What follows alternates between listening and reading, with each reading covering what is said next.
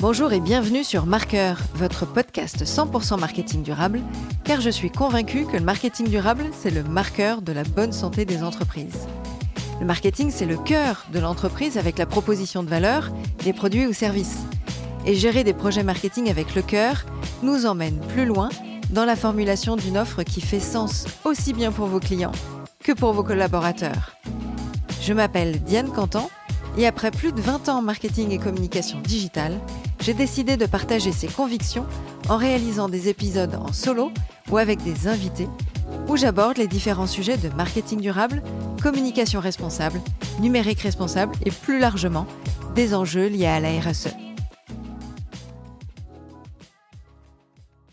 En préparant le calendrier éditorial du podcast pour 2024, je me suis aperçu que le 6 février, c'est la journée mondiale sans smartphone. Alors d'où vient cette date? L'écrivain français Phil Marceau a lancé cette sensibilisation en 2001 afin que le public puisse se détacher au moins sur une journée de son téléphone portable. La date du 6 février a été choisie, a priori, en honneur à la Saint-Gaston et en référence à la fameuse chanson de Nino Ferrer Gaston, il y a le téléphone qui sonne, mais il n'y a jamais personne qui répond. Alors, selon l'étude We Are Social, publiée chaque année, en 2023, l'utilisateur mobile moyen passe désormais plus de 5 heures par jour sur son téléphone. Impressionnant. Et donc c'était l'occasion rêvée de vous partager ma participation à la fresque des nouveaux récits et de convier mes coéquipiers de cette soirée, et vous comprendrez. Bonjour Monique, bonjour Gaël, bonjour Bastien. Alors je vous laisse euh, vous présenter en quelques mots et hum, indiquer à nos auditeurs pourquoi vous aviez choisi de participer à cette fresque. Est-ce que euh, vous aviez suivi euh, d'autres ateliers auparavant? Dites-moi tout. Alors Gaëlle. Bonjour. Eh bien, écoutez, moi, je suis euh, directrice compliance dans une ESN et je m'occupe notamment euh, de toute la partie RSE au sein de l'entreprise et euh, plus particulièrement du numérique responsable. Auparavant, j'ai fait bah, la fresque du climat et puis ma meilleure amie ici présente m'a aussi entraînée sur la fresque des nouveaux récits. Voilà comment je suis arrivée là. Ok, merci. alors, on va écouter Monique. Je m'appelle Monique. J'ai fait euh, la fresque des nouveaux récits après avoir fait d'autres fresques, à savoir euh, la fresque Agri à Je suis animatrice aussi pour la fresque du numérique et je suis fresqueuse, c'est-à-dire la fresque du climat. J'anime aussi euh, l'atelier Inventons nos vies bas carbone. Et la fresque des nouveaux récits m'intéresse en complément des autres fresques qui nous permet effectivement d'envisager avec un aspect plus émotionnel euh, un autre un autre avenir que le malheureux avenir que peut-être on se prépare à avoir si on fait rien. Et Bastien, dis-nous tout. J'ai 25 ans, euh, j'habite à Paris et j'ai récemment démissionné de de mon job de consultant en décarbonation pour euh, tenter de lancer mon activité euh, en tant qu'indépendant dans la sensibilisation au changement climatique. Euh, notamment parce que je suis animateur de la fresque du climat. et donc j'ai un peu testé à droite à gauche différentes fresques. on m'a beaucoup parlé de la fresque des nouveaux récits, donc j'ai décidé d'y participer il y a quelques mois. Et avant de faire cette fresque, donc j'avais fait climat, j'avais fait euh, la fresque des frontières planétaires, celle du facteur humain et euh, un atelier qui s'appelle l'atelier d'adaptation au changement climatique. Donc tu es hyper calé sur ces sujets-là. euh, oui, je commence à être... Enfin déjà avant ça, c'était des sujets qui me parlaient beaucoup. Mais ensuite, le volet sensibilisation, je commence à en avoir fait pas mal. Ouais. Ça, c'est une, une, belle démarche pour les, les, futures générations que tu représentes de pouvoir euh, être axé dans un job qui, donne du sens et qui fait sens. Alors, le déroulé de l'atelier, un peu comme d'autres euh, fresques pour ceux qui ont déjà participé, en fait, on a travaillé sur des cartes qu'il fallait repositionner euh, concernant nos comportements humains et on est reparti loin depuis la préhistoire entre ce que l'on a au niveau de l'inné et au niveau de l'acquis. Euh, on a intégré ensuite les normes sociales et d'éducation, de voir euh, comment euh, ça, ça évoluait. Et puis on abordait aussi les sources de motivation qui agissent bien sûr sur nos comportements, sur nos émotions et qui nous incitent à suivre notamment certains messages publicitaires transmis.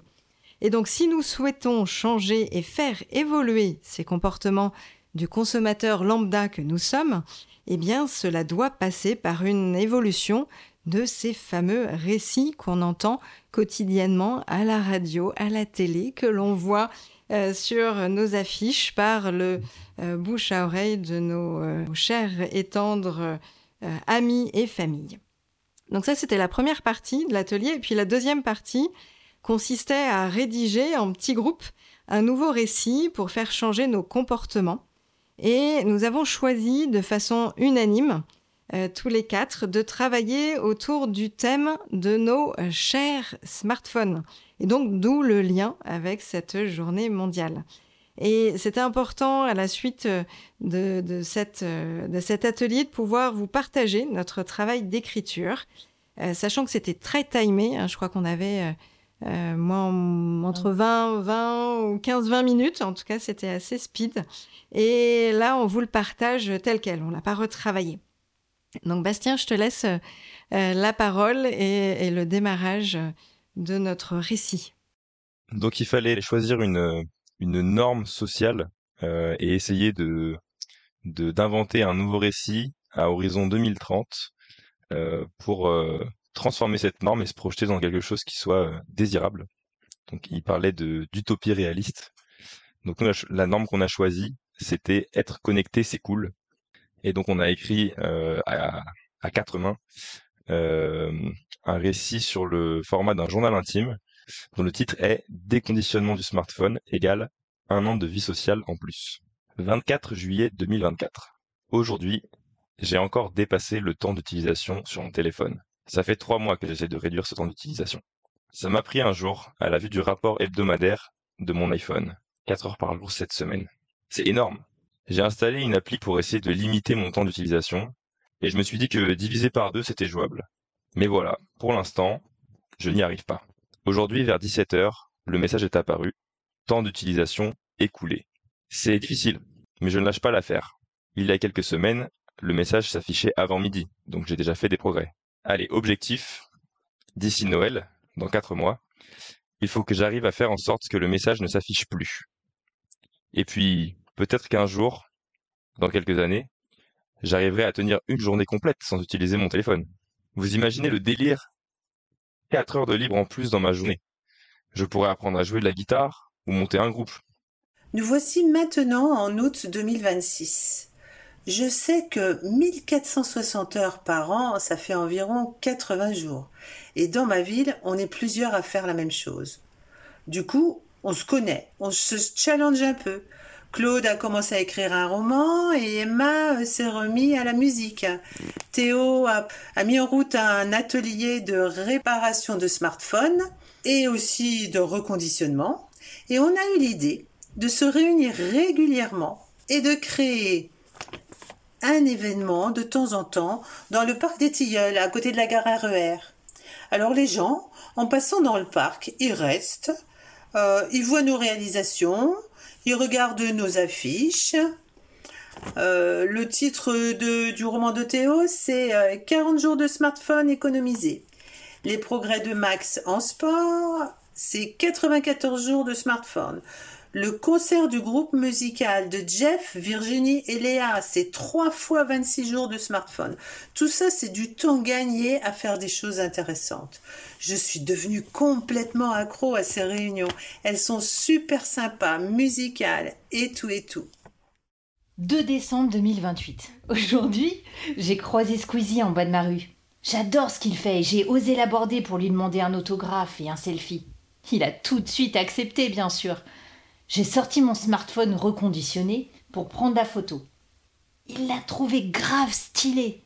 Il m'a sorti le sien et lui aussi il avait un iPhone reconditionné. L'écologie numérique, c'est la nouvelle tendance et le smartphone reconditionné, c'est un must-have. Le tournant de l'écologie numérique, on y arrive enfin. 30 juillet 2030. Ça y est, j'ai débuté mon journal des consommations numériques il y a maintenant 6 ans Et mon rêve est devenu réalité. Autant au début, je me sentais bien seule à mettre en place ces actions de réduction d'utilisation de mon smartphone. Et mes proches trouvaient folle l'idée de ne plus changer de téléphone.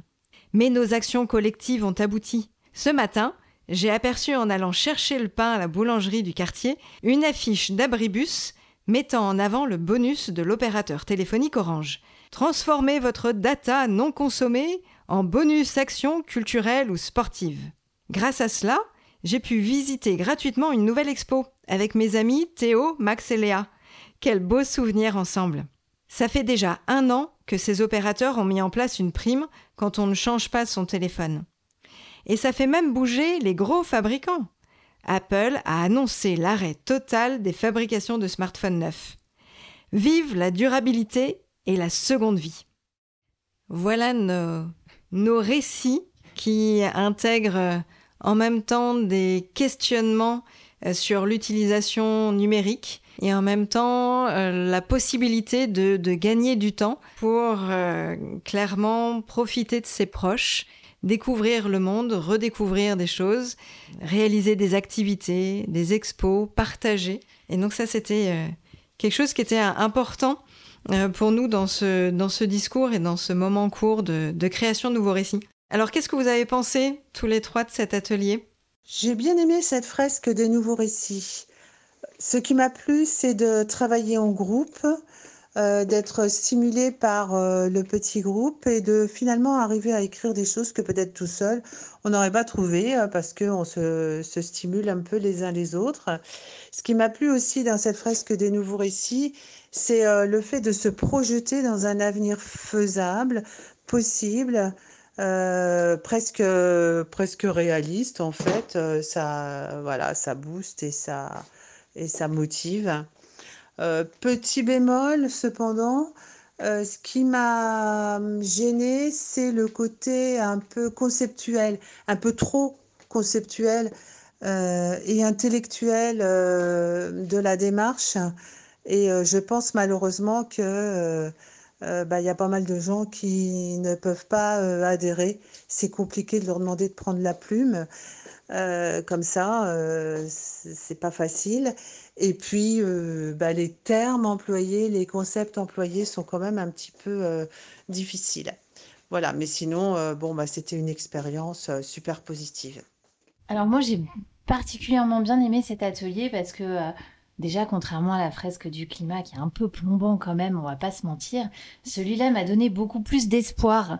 Euh, j'ai aimé la possibilité que euh, on puisse chacun participer de manière active et de raconter cette histoire. Je trouve qu'en plus la nôtre, elle montre que euh, des initiatives individuelles peuvent faire changer les choses collectivement, puisque on le voit bien dans notre histoire, nous, euh, on commence avec une petite euh, initiative et à la fin, c'est carrément tout le marketing, tous les gros, gros opérateurs, toutes ces grosses entreprises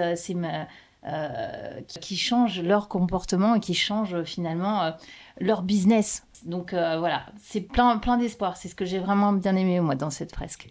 Et moi, je me souviens qu'à la fin de, à la fin de l'atelier, l'animateur a demandé à, à tous les participants et les participantes de juste donner un mot qu'ils retenaient. Euh, et, ces mots-là étaient euh, assez positifs, contrairement, comme tu le disais, Gaël, euh, à la fresque du climat. et moi, mon mot, c'était galvanisant, parce que je suis vraiment ressorti boosté de cette expérience. à la fois parce que c'était hyper enrichissant, je trouve, de d'écrire ce truc à quatre mains qui qui s'assoit à une table pendant une demi-heure euh, pour euh, trouver un sujet commun euh, qui parle à tout le monde. et ensuite, chacun écrit son petit bout, met sa petite brique qui s'inscrit du coup après. Enfin, quand on met tout ensemble, ça fait un récit qui se tient. Et du coup, on ressort de l'atelier, on a fait quelque chose, on s'est connecté avec des gens. et finalement, moi, c'est tout ce que je recherche pour pour rendre la transition désirable justement. Euh, donc j'ai trouvé que euh, cet atelier, il, il achevait euh, totalement le, but qui se fixait. Oui, complètement. Mais c'est vrai qu'à la sortie ou à la fin de cet atelier, en tout cas, il y avait vraiment eu l'envie pour moi de me dire euh, l'histoire qu'on a racontée, j'ai envie de la partager. Euh, il ne faut pas juste que ça s'arrête là, même si évidemment on aurait pu rédiger mieux, prendre le temps, retrouver d'autres formulations de phrases, imaginer encore plein d'autres choses, mais après on était pris par le timing, donc c'est le jeu. mais sur, ce, sur cet exercice-là, j'avais effectivement envie de le partager parce que ça donne, euh, ça donne envie de, d'agir différemment, de penser différemment et de se dire que individuellement, euh, comme tu le disais, on peut faire bouger les choses de façon collective et, faire bouger aussi au niveau des entreprises, de repenser les business models, de repenser euh, les choses différemment. Et les autres groupes ont, avaient choisi d'autres euh, format de, de, récit. Nous, on était parti, euh, euh, comme vous l'avez entendu, sur le, journal intime. Il y a eu d'autres formats comme un article de magazine, des échanges entre amis, ou bien un grand-père qui raconte à, son, à son petit-fils ce qui s'est passé. Voilà, il peut y avoir d'autres formats.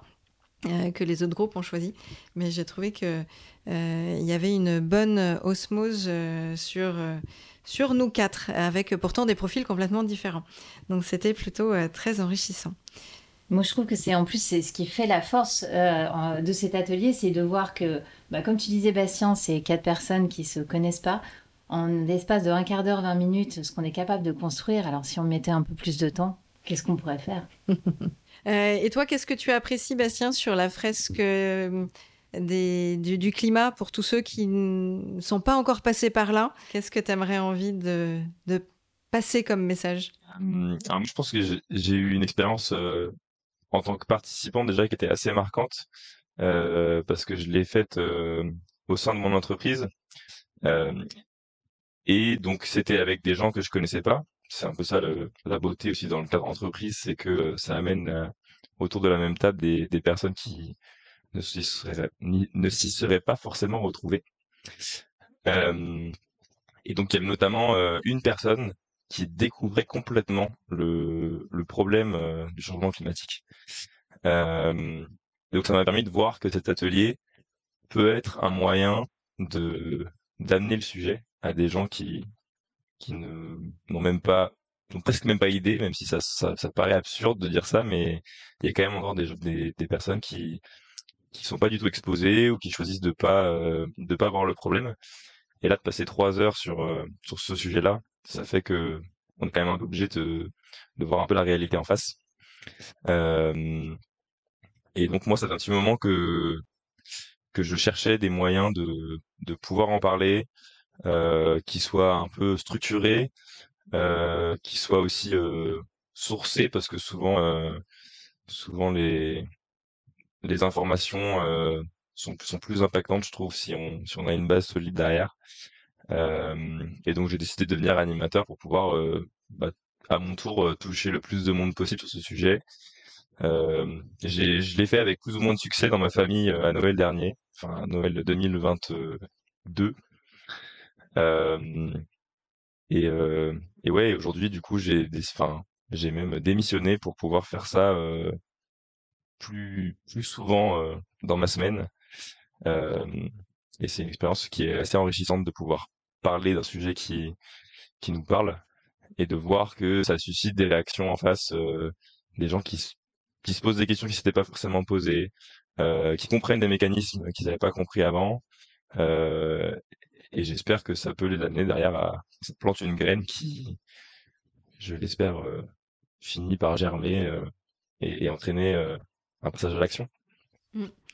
Merci pour ce partage, euh, Bastien, parce que c'est aussi mon souhait avec euh, le podcast Marqueur, c'est de pouvoir euh, inspirer, sensibiliser, donner envie d'agir et, de, passer à l'action. Donc on est complètement dans, la, dans le même état d'esprit c'était aussi qui est le, cas de l'ensemble des participants de, cet atelier-là qu'on a fait à l'époque. Euh, merci à tous les trois. Alors, euh, je vais euh, passer maintenant sur une éternelle question que je pose à tous mes invités, sur notamment un éco-geste que vous aimeriez partager. ça peut être un éco-geste pro, perso. à quoi pensez-vous? Alors, euh, je suis responsable de toute la partie RSE dans, dans une ESN qui s'appelle Ascensi. Et euh, justement, là, on travaille sur le numérique responsable.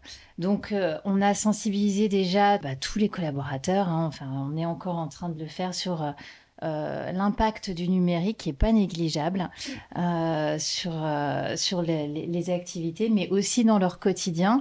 Et justement, bah, dans, dans, la semaine du dans la semaine du numérique, on va mettre en place un collecteur euh, de D3E où chaque collaborateur pourra rapporter euh, ses anciens smartphones.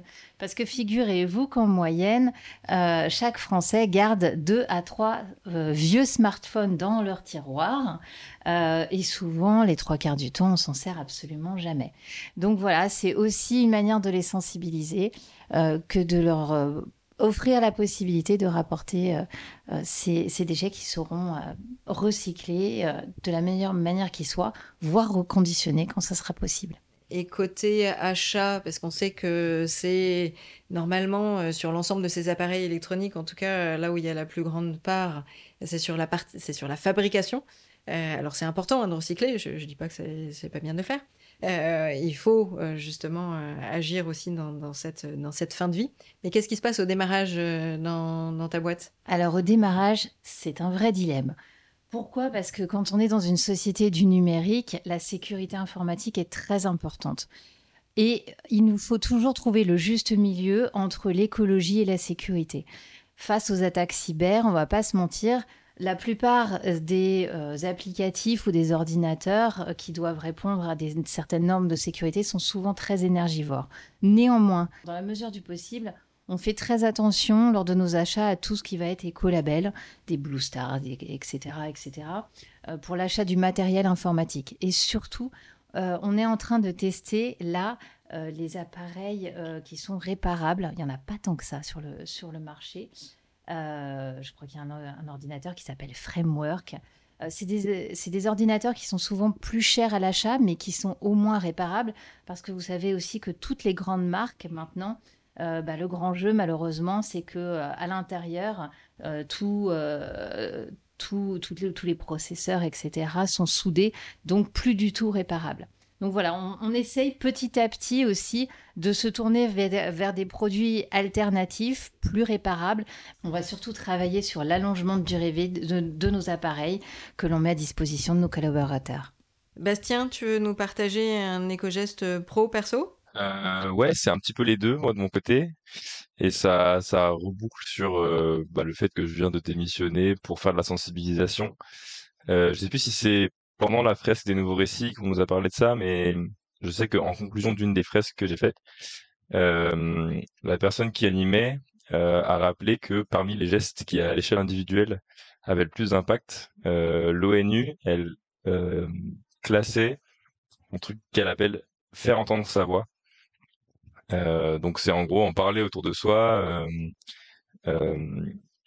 et, et, notamment dans des situations où en fait parfois, je crois qu'ils prennent l'exemple de la dans, une copropriété, par exemple. Euh, bon, maintenant le compost est censé être obligatoire euh, à Paris, en tout cas.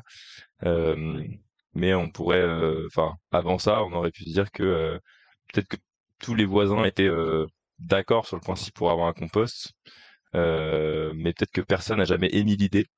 Et donc parfois juste émettre l'idée, ça permet de d'assurer une une, agrégation des volontés et, trouver des synergies euh, euh, au niveau de l'action.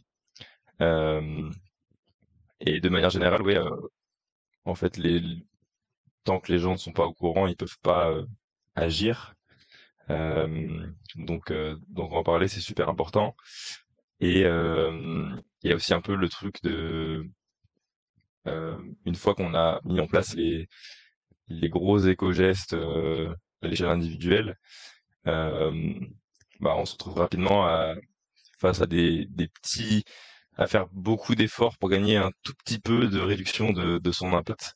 Euh, et dans ce cas-là, c'est plus, ça devient plus efficace en fait de mathématiquement presque de de réussir à à convaincre autour de soi certaines personnes de s'approprier ces gros éco-gestes euh, plutôt que de, de, de soi-même dépenser euh, beaucoup d'énergie dans des, dans des trucs qui ont des, un impact assez, assez minime.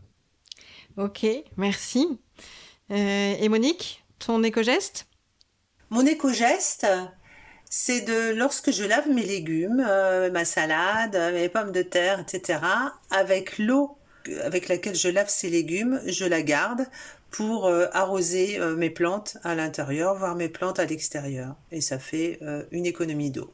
Et alors, dernière question avant de conclure cet épisode. Est-ce que vous pensez à un futur invité qui pourrait venir et que je pourrais interviewer? Bastien?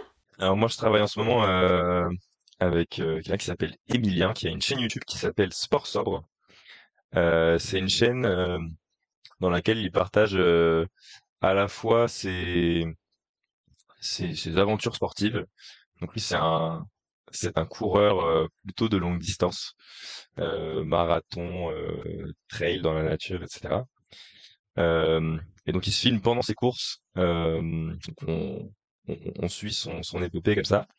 et puis après, il, il fait un petit bilan de à la fois sportif de, de, de sa course, euh, mais aussi écologique. Donc, euh, quelle, euh, quelle quantité de CO2 il a émis euh, principalement via le, le, transport pour se rendre euh, sur ses courses. Et donc, il parle du fait que pour réduire l'impact des, des, des, compétitions sportives, une bonne solution, c'est quand même de participer à des compétitions qui sont plus proches de chez soi, de s'y rendre par des moyens peut-être mettre plus de temps pour y aller, mais prendre le temps de prendre le train si on a les, moyens. Euh, voir, euh, lui, il a déjà fait ça en vélo. Euh, et je trouve donc son travail euh, tout à fait inspirant et euh, enfin on a envie de de, de partir à l'aventure avec lui et je trouve ça très sympa et tout à fait dans la continuité de ce dont on a discuté aujourd'hui sur rendre désirables les les éco-gestes pour pour un avenir euh, meilleur. Ça, ça pourrait être euh, hyper sympa de partager son, son expérience. S'il accepte, ça, ça, ça, serait chouette. Et Gaël, un invité? Oh, bah écoute, moi, euh, je te mettrai en relation avec mon cousin qui est le président de l'ADEME. du coup, tu verras, il pourra t'expliquer son programme en 6 ou 7 points, je sais plus, mais tu lui diras pas que je sais plus. mais mais c'est surtout que tu verras, il est, c'est quelqu'un vraiment de, passionné euh, qui, mérite cette place-là, euh, qui a vraiment l'intention de faire euh, bouger les choses, donc avec des approches un peu plus disruptives. donc voilà, je te donnerai ses coordonnées et il sera ravi de faire ce podcast avec toi. Eh ben, c'est une super nouvelle, ça, d'avoir le président de l'ADEME pour expliquer un peu justement toute la mission de l'ADEME, les enjeux au niveau euh, français, mais au niveau européen et, davantage. Donc, euh, très bon invité à venir. Merci à tous les trois pour ce super partage et j'espère que ça vous aura donné envie de participer à la fresque des nouveaux récits. Merci Diane pour l'invitation. À bientôt. Merci d'avoir écouté jusqu'au bout cet épisode. J'espère que mon invité ou mes invités vous ont inspiré et donné envie de passer à l'action. Alors n'hésitez pas à mettre 5 étoiles sur votre plateforme d'écoute favorite. Vous pouvez évidemment me laisser un message sur LinkedIn ou Instagram en m'indiquant les sujets que vous aimeriez que j'aborde et les invités que vous aimeriez entendre. J'ai besoin de vos likes et abonnements pour faire connaître mon podcast. Alors n'hésitez pas à en parler autour de vous et à partager sur les réseaux sociaux. Allez, je vous dis à très vite. Ciao